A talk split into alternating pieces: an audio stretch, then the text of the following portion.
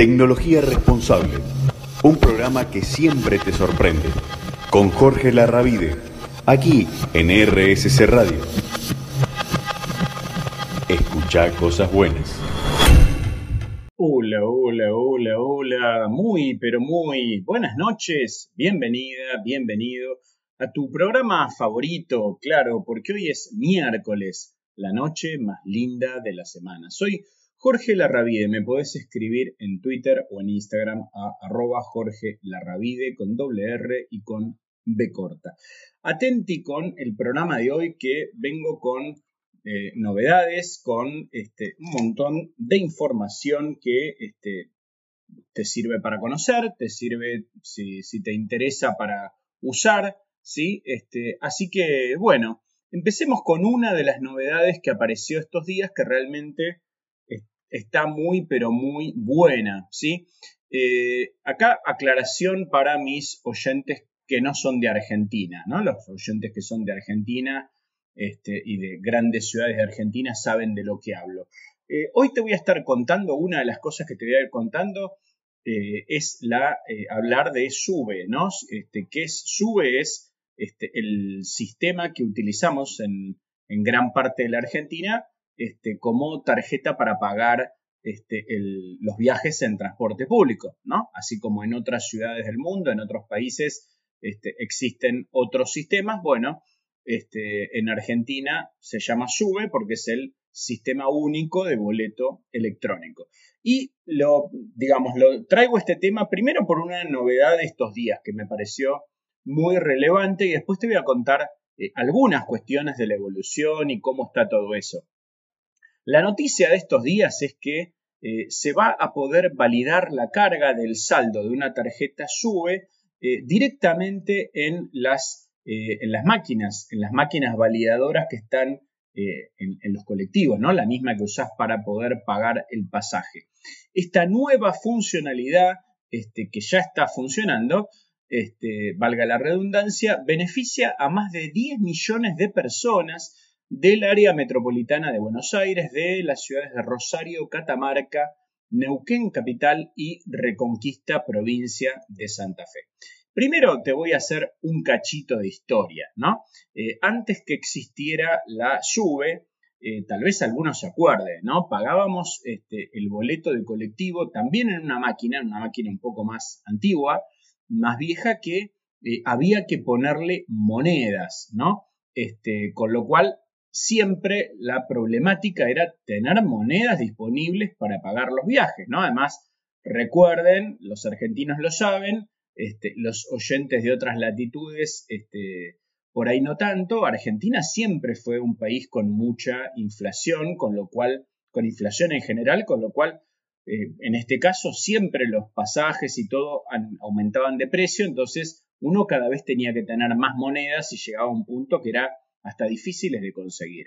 Yo recuerdo hasta situaciones donde eh, en los supermercados barriales, los supermercados chinos, este, había gente que iba a buscar monedas porque ellos tenían monedas, ¿no? Y que todo ese trastorno era para poder pagar el boleto de colectivo. Y si me voy un poco más, este, más atrás en la historia, que acá ya algunos me van a decir, bueno, pero para, yo no había nacido, antes de eso, los boletos eran de papel, ¿no? Pero no de papel, bueno, ahora el que te imprime también. Pero me refiero los boletos que venían de colores, este, con una numeración, que había gente que guardaba los boletos capicúa y que los boletos este, te los vendía el colectivero, ¿no? Se llamaba cortar boletos, porque los boletos estaban eh, enrollados, ¿no? Este, adentro de una maquinita y el, este, el colectivero agarraba, sacaba un boleto este, por el valor que tenías que pagar según la distancia a la que vos viajabas, este, y te vendía el boleto. Con lo cual, por ejemplo, cuando yo iba a la escuela, ¿no? Este, el colectivero, además de manejar, cortaba los boletos, te cobraba, te daba el vuelto. Y en esa época, los colectivos, los bondis, como le decimos cariñosamente a los colectivos en Argentina, no tenían caja automática ¿Y por qué te pongo ese detalle? Bueno, te pongo ese detalle porque me gusta mucho manejar, pero te pongo ese detalle porque el tipo también tenía que hacer los cambios. Era una cosa impresionante, tenía que pisar el embrague eh, agarrar la palanca al piso de, este, de, la caja de su colectivo y hacer los cambios. Era increíble, por eso había colectiveros que por ahí perdían la paciencia con más frecuencia en ese momento, este, pero bueno, más allá de cómo era la sociedad en esa época, eh, por ahí por los 80 o por los 80 y pico, por los, eh, por los 90, este, bueno, también pobre colectivero tenía que hacer todo eso. Si vos te estás acordando de todo esto que te estoy contando, seguramente eh, no vas a estar levantando la mano, ¿no? Este, si estuviéramos en, así viéndonos la cara, te diría levante la mano el que viajó en un colectivo con todo eso, este, pero si estás este, preparando la cena en tu casa o si volvés este, en, el bondi también o volvés en el subte escuchando, escuchándome en Radio este, o lo que sea, bueno, ¿no? Te, te sonreirás de esa situación. Volvamos este, por un instante al sistema SUBE, ¿no? Que es lo que estábamos hablando. El sistema SUBE, que es el sistema que tenemos hoy para pagar eh, los pasajes, comenzó, no lo tenemos hoy, eh, lo tenemos desde hace 13 años, ¿no? Porque empezó en el año 2010, ¿no? Y esto te puedo decir que yo lo recuerdo con total perfección porque me tocó trabajar muy de cerca en ese proyecto, ¿no? desde eh, cuando estaba la idea hasta todo el proceso hasta que se implementó y cuando vos podías cargar el saldo de la SUBE este, en un cajero automático o en un home banking, este, participé este, en todo eso. Em, acá te cuento un detalle, si querés técnico, pero para que se entienda, no por lo técnico, sino para que se entienda este, de qué se trata, ¿no? En su momento la decisión que se tomó fue que el sistema de pago fuera offline, no fuera de línea totalmente.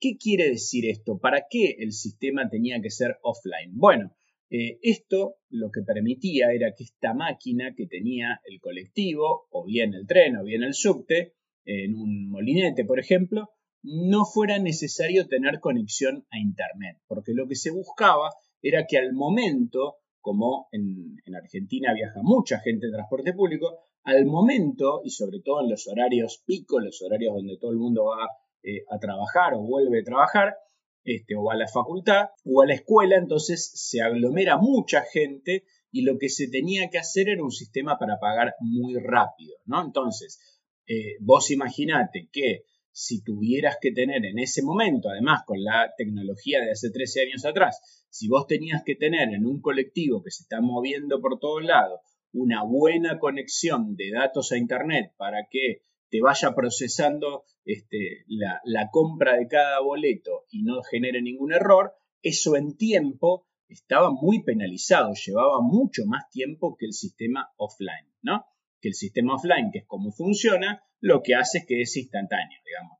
Si algo se demora es por la persona que lo está usando, pero el sistema funciona perfecto instantáneamente. Eh, ahora bien, esto, esta característica, ¿no? De que fuera eh, offline, tiene una particularidad y es que eh, vos necesitabas no solamente, o bueno, necesitas, porque el sistema es así, lo seguís necesitando hoy, vos necesitas no solamente cargar saldo a tu tarjeta SUBE, sino que después hay un segundo paso que es acreditar el saldo en la tarjeta, lo que llamamos grabarle el saldo en el chip que tiene la tarjeta. ¿sí? Entonces, eh, el, proceso es, eh, si vos, por ejemplo, cargas desde tu eh, home banking, mobile banking, cajero automático, billetera digital, después va a haber un segundo paso para grabar este, el saldo en el chip. Para grabarlo, ¿no? Hay muchas maneras. Lo primero que, este, que existió fueron unas terminales comunes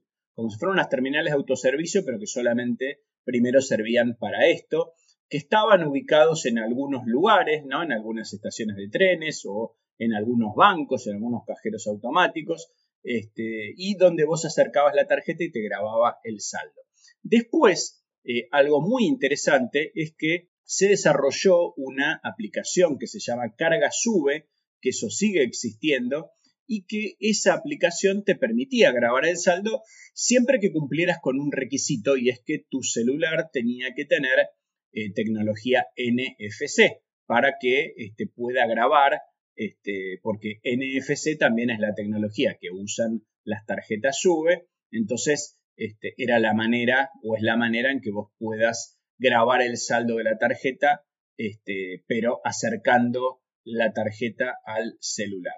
Eh, ¿Qué es lo nuevo que implementaron entonces para Sube? Ahora te lo cuento en detalle, pero esta nueva función lo que permite es que los usuarios hagan esta acreditación este, de la carga que primero se hizo en otro canal, este, por ejemplo en un home banking o en una billetera digital, y después lo vas a poder grabar eh, a bordo del, eh, del colectivo. No te me vayas de ahí, hacemos la primera pausa y ya venimos con más tecnología responsable. Muy bien, bloque 2 de tecnología responsable de hoy, contándote las novedades de SUBE, ¿no? Del, del sistema con el cual en muchos lugares de Argentina pagamos el transporte público. Te decía que la novedad tiene que ver con esta carga a bordo. Te lo voy a contar el paso a paso porque realmente es muy fácil. Lo primero que vas a hacer es lo mismo que haces hoy. Haces la carga virtual de tu tarjeta SUBE mediante la billetera digital que vos uses de tu banco o de tu fintech o de un home banking, de un mobile banking, de un cajero automático. Paso 2, que era lo que decíamos que tenés que grabar el saldo. Bueno, como la novedad es que lo podés eh, hacer en el colectivo, lo que va a ocurrir ahora es que si vos querés hacer esto, cuando subas al colectivo, eh, al chofer le tenés que decir que necesitas acreditar una carga. Entonces el chofer en su teclado va a tener tiene ya funcionando eh, una opción donde sea acreditar carga. Eh, entonces, cuando eso es así, te va a decir que acerques eh, la tarjeta a la máquina y ahí vas a ver en la pantalla de la máquina que te está acreditando el saldo, este, acreditando la carga y te va a decir cuál es el nuevo saldo. Una vez que ya está la carga hecha, ahí le dirás al colectivero qué boleto es el que necesitas sacar o hasta dónde vas o de un boleto de tanto dinero y ahí te va a vender el boleto como lo hace siempre y pagas este, el viaje. ¿sí? Bueno, estos cambios en SUBE son cambios que en realidad como pasa con cualquier cosa, ¿no? Que se pueden hacer a medida que la tecnología avanza. Eh, algo parecido eh, ya ocurrió en su momento con las tarjetas bancarias, ¿no? Ya sea las de débito o las de crédito. Te cuento también algo que por ahí lo conoces, ¿no? Este, o tal vez no. Hace algunos años atrás, ¿no? Las tarjetas solamente tenían una banda magnética en el dorso, cualquiera, una de débito o una de crédito. Vos agarrabas una tarjeta, la das vuelta y atrás vas a ver que tiene una banda magnética que es como cuando pasan la tarjeta cuando haces una compra en un comercio o también, viste que la pasás, por ejemplo, por un lector para abrir la puerta de un eh, de un lobby de un cajero automático, ¿no? Cuando, por ejemplo, querés, querés, entrar para ir a sacar plata. Ese abre puertas se hace con la banda. Con el pasar de los años, ¿no? Este, se incorporó tecnología, se incorporó un chip a las tarjetas bancarias de débito y de crédito. Esta tecnología se llama EMB, eh, EMB corta, EMB, que este, cumple un estándar internacional de seguridad de Visa y de Mastercard. Y lo, más nuevo, que igual tiene este, algunos añitos, pero es lo, es lo, más nuevo sin dudas, tiene que ver con también la, tecnología sin contacto, contactless o NFC, ¿no? Que es, por eso te estoy nombrando esto, porque va de la mano con lo que hablábamos de SUBE, ¿sí? Entonces, Todas las tarjetas NFC, las tarjetas contactless, operan justamente sin contacto, ¿no? Operan por proximidad. No hace falta ni siquiera pegarlos. Hay, gente que hasta le pega con la tarjeta a un dispositivo, una máquina, ¿no? Es por proximidad, hay que acercarla nada más. Hoy en Argentina y en gran parte del mundo, las tarjetas tienen todas las tecnologías. Es decir, si vos te fijás, agarrá ahora ahora mismo, ¿no? Agarra tu billetera, saca una tarjeta de débito de crédito o más de una y fíjate, probablemente veas que la tarjeta que vos tengas tiene banda magnética, tenga chip, porque lo vas a ver también el chip, y, este, y tenga eh, contactless, que vas a ver que el simbolito del contactless es algo parecido a, este, al de una red Wi-Fi con las eh, rayitas así como en un, en un cuarto de círculo tipo el Wi-Fi. Bien, Eh, entonces, esta tecnología NFC es la que permite esta operatoria sin contacto en tarjetas de débito, de crédito, en SUBE. Ahora bien, ¿qué es lo más novedoso con esto? Bueno, lo próximo que va a venir en contactless es utilizar cualquier tipo de dispositivo, no solamente una tarjeta, ¿sí?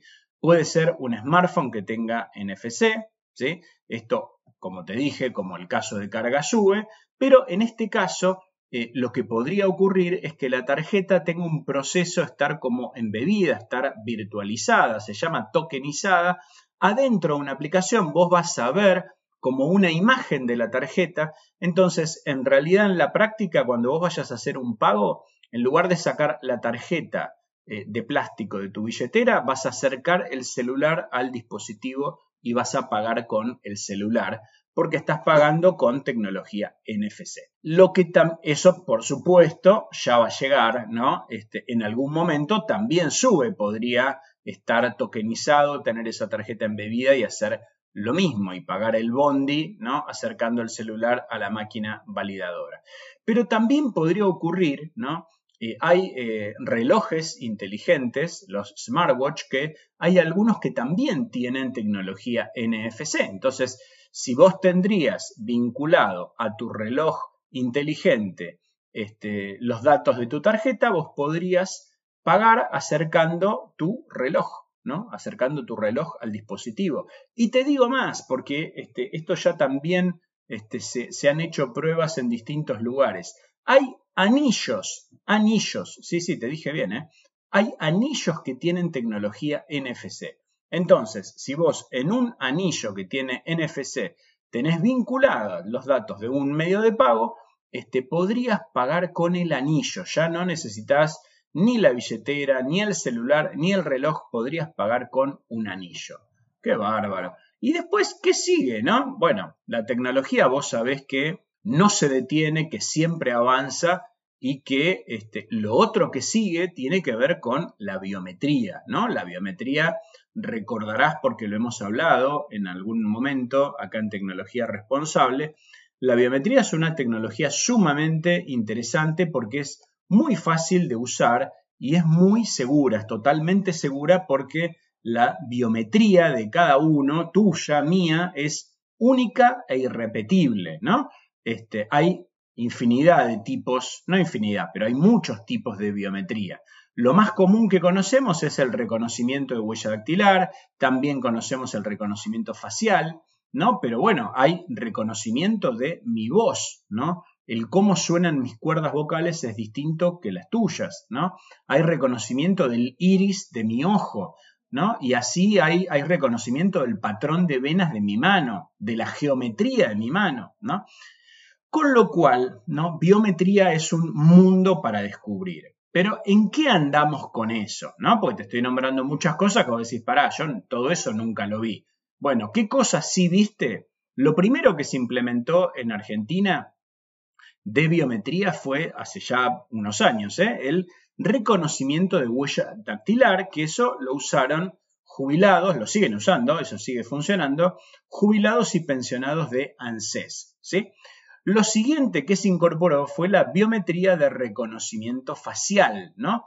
que esto lo que permite es eh, algo que también te he contado en su momento, que es lo que llamamos el onboarding digital, ¿no? Entonces, el onboarding digital eh, lo hacemos con nuestro celular, con la cámara frontal de nuestro celular y de esa manera podemos abrir una cuenta bancaria o una cuenta digital en una billetera digital eh, de fintech, ¿no? Pero bueno, la biometría nos va a servir en algún momento para entrar a una cancha de fútbol, ¿no? Para ir a un recital, para atenderte en el médico, ¿no? Este, incluso para pagar, ¿no? Porque va a ser más fácil. Vos te imaginás, esto ya se están haciendo pruebas.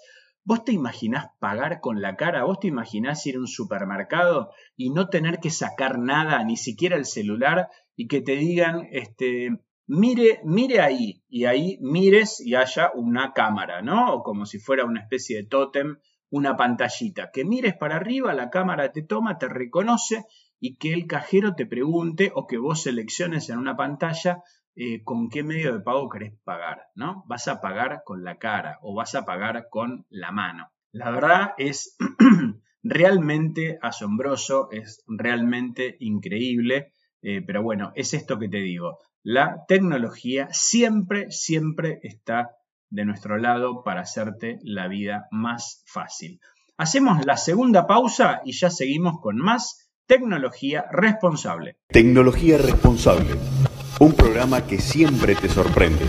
Con Jorge Larravide, aquí en RSC Radio. Escucha cosas buenas. Muy bien, bloque número 3 de tecnología responsable de hoy. Eh, vos sabés que también te quería contar, pues te conté recién todo el tema de las novedades de SUBE, todo el tema de cómo es esta tecnología de NFC para los pagos sin contacto, no solamente usando una tarjeta SUBE para el transporte, sino también eh, para pagar cualquier transacción de, eh, de, una compra con una tarjeta de débito o de crédito. Te hablé de la biometría. Eh, te quiero dar algunos datos más sobre SUBE, ¿no? Porque este, es algo que se usa, pero que no se conoce tanto detalle. Entonces quiero compartirte información oficial para que tengas este, este, eh, este dato, ¿no? De que veas qué tan relevante eh, es este sistema. SUBE te había dicho entonces que es el sistema único de boleto electrónico que permite este, justamente el pago del transporte público. ¿sí? Entonces, hoy está funcionando en, escucha bien, ¿eh? 53 ciudades de la Argentina, 53. Lo utilizan más de 25.000 colectivos, 9 líneas de tren, 7 líneas de subte, 16 tranvías, 27 trolebuses y escucha esto, 60 lanchas. Cuando yo me encontré con este dato no lo podía creer. Claro, en Argentina y acá cerca de, este, en la zona de Tigre, San Fernando, bueno, en muchos lugares, pero eh, lo que se llama el Delta, ¿no? en la zona norte, de, al norte de la eh, Ciudad Autónoma de Buenos Aires, hay toda una zona con muchas islas y con mucha gente que vive en islas y que viaja en lo que se llaman lanchas colectivas. Y por supuesto eso se paga, ¿no? Y se paga ¿cómo? Se paga con SUBE. Este, transportan, ¿no? El sistema SUBE sirve para pagar este, los viajes de eh, más de 14 millones de personas. ¿no? Es absolutamente impresionante. Eh, el sistema tiene seis centros de atención, 235 este, operativos territoriales, 441 unidades de gestión que están en todo el país, ¿sí? que sirven para cuando alguien quiere este, conseguir y registrar su tarjeta o si la perdió y necesita una nueva o lo que fuera. También hay centros de atención al usuario que tiene 12 millones de consultas, ¿no? De forma presencial y digital que te pueden atender a través de WhatsApp, eh, de redes sociales, de formularios, de email, de IBR, chatbot, eh, bueno, obviamente el sitio web y demás. Pero como esto no es todo, ¿sí? Sube también eh, ofrece beneficios para los que viajan en transporte público. ¿sí? Uno de ellos es el descuento a las personas más pobres, ¿no? a los sectores sociales vulnerables. Entonces existe una tarifa social federal que beneficia, escucha bien, ¿eh? A 5,1 millones de personas que viajan con el 55% de descuento en el valor del boleto. Y esto permite que estudiantes de diferentes puntos del país viajen gratis, por ejemplo, también a la escuela con el boleto estudiantil, este, que se suman a los 7 millones de personas del AMBA que viajan con la red SUBE este, y que tienen este esquema que se implementó hace un tiempo, es relativamente nuevo, no es nuevo, pero es relativamente nuevo, que tomaron esta idea de cómo ocurre en otros países y está perfecto, ¿no? Un esquema donde, como son distancias muy largas, ¿no? La gente que vive eh, o lejos en la ciudad de Buenos Aires o en el Gran Buenos Aires, por ahí tiene que tomar dos, eh, medios de transporte o tres medios de transporte, entonces hay un esquema de descuentos que te aplica un 50% de descuento en el segundo viaje y un 75% de descuento en el tercer viaje este, y que podés combinar hasta cinco medios de transporte en un lapso de dos horas. O sea, obviamente aplica mostrando que estás haciendo este, no es que estás yendo y regresando, sino que es todo parte del mismo viaje, porque estás haciendo un viaje larguísimo. Así que fíjate qué impresionante los datos, todos los datos del sistema sube, un sistema que eh, se utiliza en, eh, como te dije, en 53 localidades del país, las ciudades más grandes, todo el área metropolitana de Buenos Aires y las ciudades más este, importantes de la Argentina. También hay otras ciudades de la Argentina, otras capitales de provincia especialmente, que algunas tienen otros sistemas que no son SUBE y que, este, bueno, en algunos casos los han migrado o los están por migrar justamente hacia este, este sistema de SUBE.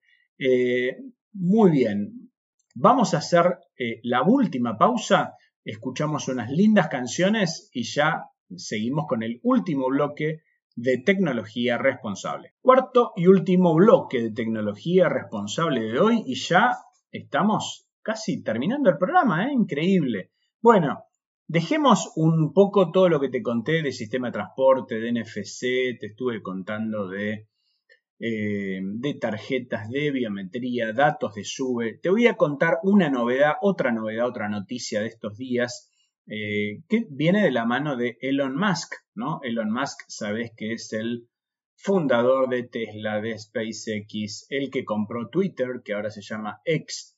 Bueno, eh, Elon Musk le pone fecha de lanzamiento al X, XAI, o sea, la inteligencia artificial de X, de Twitter o de su empresa, ¿sí? ¿Qué quiere ser competencia de ChatGPT? ChatGPT, sabes que hay un montón de variedades, hay uno, este, el más conocido, el más utilizado en el mundo, que es de una compañía que se llama OpenAI, ¿no? Eh, bien, la empresa va a tomar información de X, ¿no? De Twitter y de Tesla para alimentar su base de datos. Dicen que Elon Musk tiene listo el proyecto de inteligencia artificial, eh, que estaría dando a conocer la fecha en que se va a estar lanzando, aunque inicialmente va a ser como las, las pruebas estas, ¿no? Que se llaman este, de amigos y familiares, ¿no? Las pruebas Friends and Family, que eh, si algo sale mal, bueno, este, no nos van a estar escrachando, sino que este, van a ser como tolerantes con, los errores, ¿no? Pero bueno, esto es algo habitual mientras se termina la fase de pruebas completa y se le da acceso a todo el mundo. Eh, en el sitio de la empresa de inteligencia artificial se hace mención a un ambicioso plan diciendo que el objetivo es comprender la verdadera naturaleza del universo, ¿no? Ese es el objetivo que se plantea eh, Elon Musk con esto. El mensaje está acompañado de un listado de trabajadores eh, involucrados en el proyecto, donde hay ex trabajadores de otras empresas de tecnología como DeepMind, eh, Open, ahí que te nombraba recién, Google Research, Microsoft Research, Tesla y la Universidad de Toronto. También lo que este, se pudo averiguar es que la compañía va a trabajar con otras que pertenecen a Elon Musk, como el caso de Tesla. Eh, y de X, donde eh, están involucrados en proyectos de inteligencia artificial. En el caso de Tesla, que sabes que es una compañía pionera en los primeros, no solamente automóviles eléctricos, sino automóviles eh, este, con ciertos niveles de, de ser autónomos, ¿no? de manejarse solos. En X recientemente se hizo una modificación en la política de privacidad para permitir justamente recopilación de datos de los usuarios, con la idea de poder entrenar modelos de inteligencia artificial y de aprendizaje automático. ¿sí? Algo que después Elon Musk tuvo que salir a aclarar y mencionar es que se van a utilizar solamente datos públicos y que no se va a acceder al contenido de los mensajes directos ni a la información privada de los usuarios. Es decir, que solamente los tweets que son públicos y los perfiles este, que también son públicos van a ser usados para el entrenamiento. Eh, acá otra cosa que había pasado, ¿no? Este, pero ya había pasado sobre todo cuando salió el, chat GPT de OpenAI, eh, es que Elon Musk pedía regular la inteligencia artificial, ¿no? Este, supuestamente tuvo una conversación con Rishi Sunak, el primer ministro del Reino Unido, con quien habló de la necesidad de reglamentar esta tecnología porque esto va a ayudar a que el progreso se haga de la mejor manera. Las malas lenguas decían que cuando Elon Musk pedía esto es porque lo que él quería era no este, quedar retrasado en la salida y como otras compañías salieron antes, este, bueno, eh, era una manera de poder recuperar terreno en el tiempo. ¿sí? Eh, Musk dice que la regulación puede ser molesta, pero que aprendimos a lo largo de los años que tener un árbitro es algo bueno y teniendo en cuenta que para él la inteligencia artificial es la fuerza más disruptiva de la historia, eh, eventualmente tendremos algo que sea más inteligente que el ser humano más inteligente. Y lo último, ¿no? Bastante, viste que es un tipo muy polémico, ¿no? Elon Musk, que seguramente lo has leído, lo has visto, muy inteligente, pero muy polémico, dijo que uno de los desafíos del futuro es, va a ser cómo encontrarle sentido a la vida, ¿no? Porque piensa que es inevitable que debido al desarrollo de esta tecnología va a llegar un punto en el que no va a ser necesario ningún trabajo, ¿no? ¡Wow! ¿No? Este, yo leí esto y dije, chao, ¿no? ¿Qué le pasa a este hombre? Eh, ¿Vos qué opinás? ¿Vos pensás que va a ser tan así, ningún trabajo? La verdad, a mí me, hace dudar, digamos, o en realidad lo que pienso es, eh, con una mirada bien desde América Latina y bien desde Argentina, donde este, uno ve, ¿no? Tanta necesidad, una, este, tantas cosas por hacer, tantas cosas por construir, por mejorar, educar, ¿no? niños, adolescentes, adultos, hay que desarrollar el conocimiento, hay que hacer crecer la economía, hay que erradicar la pobreza. La verdad, el decir no va a ser necesario ningún trabajo de ningún tipo, yo no la veo ni en mil años, ¿no? Pero bueno, este, son opiniones, veremos. Eh, en Argentina, en América Latina, no parece ser esta la realidad por varias décadas, ¿no? Aún eh, en el caso de que tuviéramos eh, alguna vez políticas más este, acordes y que logren realmente ayudar a la gente y, que se desarrolle la economía y que todos tengan trabajo, no pareciera ser este, algo que vaya a ocurrir, ¿no? Que, no sea necesario ningún trabajo. Pero bueno, eh, algunos opinarán esto, otros opinarán como las teorías así este, medias raras que dicen que los, los robots están este, ¿no? Es como que van a estar compitiendo y, hasta nos pueden dominar los robots. Cada uno pensará lo que quiera pensar. Como dicen varios amigos que tengo en España, este, les mando un abrazo a los que están escuchándome en Barcelona y en Madrid. Para gustos, colores, ¿no? Dicen, para gustos, colores, dicen mis amigos españoles. Este, y esto, para el que no lo enganche, para gustos, colores, o sea, cada uno le puede gustar lo que quiere, ¿no? Y eso está, por supuesto, perfectamente bien, que a cada uno elija lo que le parezca mejor. Un placer, mira, se me termina el programa, increíble, casi las 9 de la noche. Eh, un placer acompañarte como siempre. Nos vamos a estar viendo, nos vamos a estar escuchando el próximo miércoles eh, a las 20 horas acá en RSC Radio Digital, donde siempre escuchas cosas buenas. Soy Jorge Larravide, me podés escribir en Twitter o en Instagram, arroba Jorge Larravide. Nos vemos el eh, próximo miércoles, nos escuchamos el próximo miércoles a las 20 horas cuando hagamos más tecnología responsable. Nos vemos. ¡Chao! Tecnología responsable. Un programa que siempre te sorprende. Con Jorge Larravide. Aquí en RSC Radio. Escucha cosas buenas.